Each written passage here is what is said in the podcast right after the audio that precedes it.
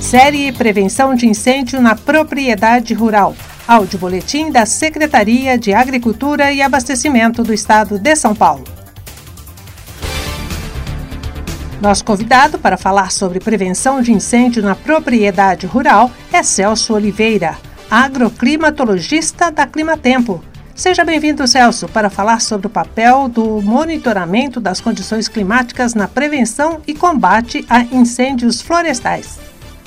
Celso, temos observado uma maior incidência de focos de incêndio nos últimos 15 anos. As mudanças climáticas podem estar relacionadas a esse fenômeno?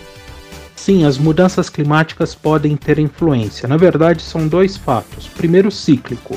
É, é natural, se pegarmos aí anos anteriores, períodos mais secos, como a década de 50 e 60, e períodos mais úmidos, como 80 e 90, e agora voltamos para um período seco. Porém, estudos mostram que esses períodos secos eles podem ficar ainda mais severos com as mudanças climáticas, então há sim uma ligação. Quais são os fatores climáticos que mais influenciam o risco de ocorrência de incêndios florestais? Maior risco de incêndios florestais, nós temos que ficar de olho no período úmido, ou seja, se temos um verão menos seco, isso vai trazer chance de incêndios uh, no inverno, início da primavera.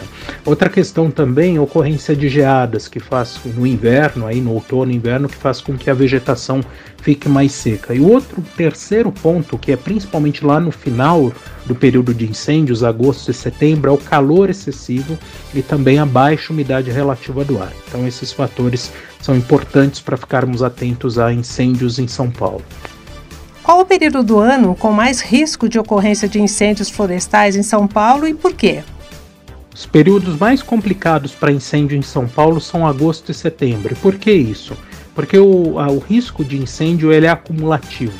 Quanto maior for o período de estiagem, maior é a chance de termos incêndios. Então, é natural que isso aconteça no final do inverno, início da primavera, pouco antes do retorno da chuva. Então, agosto e setembro são os meses mais complicados.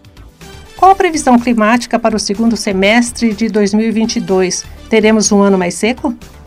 Sim, existe essa possibilidade de termos um período mais seco agora entre junho e setembro. Lembro que o outono não foi tão seco assim no estado de São Paulo, mas a partir de agora a chuva fica mais espaçada, o que aumenta o risco de aparecimento de incêndios florestais. A partir de outubro, a chuva começa a regularizar no estado de São Paulo. O que é o fenômeno Laninha e como ele impacta o clima de São Paulo? O fenômeno Laninha é um resfriamento das águas do Oceano Pacífico na sua região equatorial e ele provoca uma seca mais prolongada aqui no centro e sul do Brasil, inclusive em São Paulo. Daí o motivo pelo qual, quando a gente olha correlação de laninhas, anos de resfriamento do Pacífico, com queimadas, com incêndios em São Paulo, há um aumento do, da quantidade de incêndios, diferentemente do El Ninho, que é o aquecimento e acaba trazendo mais chuvas aqui para o estado de São Paulo. E estamos agora num laninha, então por isso mesmo o risco para queimadas pelo terceiro ano seguido. De que forma o produtor rural pode obter informações sobre o risco de ocorrência de incêndios florestais em sua localidade? Existem plataformas públicas e privadas que mostram a, onde está tendo formação de queimadas em tempo real, de incêndios em tempo real.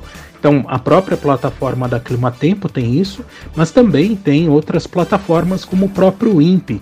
Através uh, de satélites é possível determinar onde estão acontecendo as queimadas no estado de São Paulo. Agradecemos a participação do Celso Oliveira agroclimatologista da Climatempo, que conversou conosco sobre o papel do monitoramento das condições climáticas na prevenção e combate a incêndios florestais. Lembre-se, os incêndios florestais são um problema de todos nós. Juntos podemos preveni-los. Este foi o boletim da Secretaria de Agricultura e Abastecimento do Estado de São Paulo.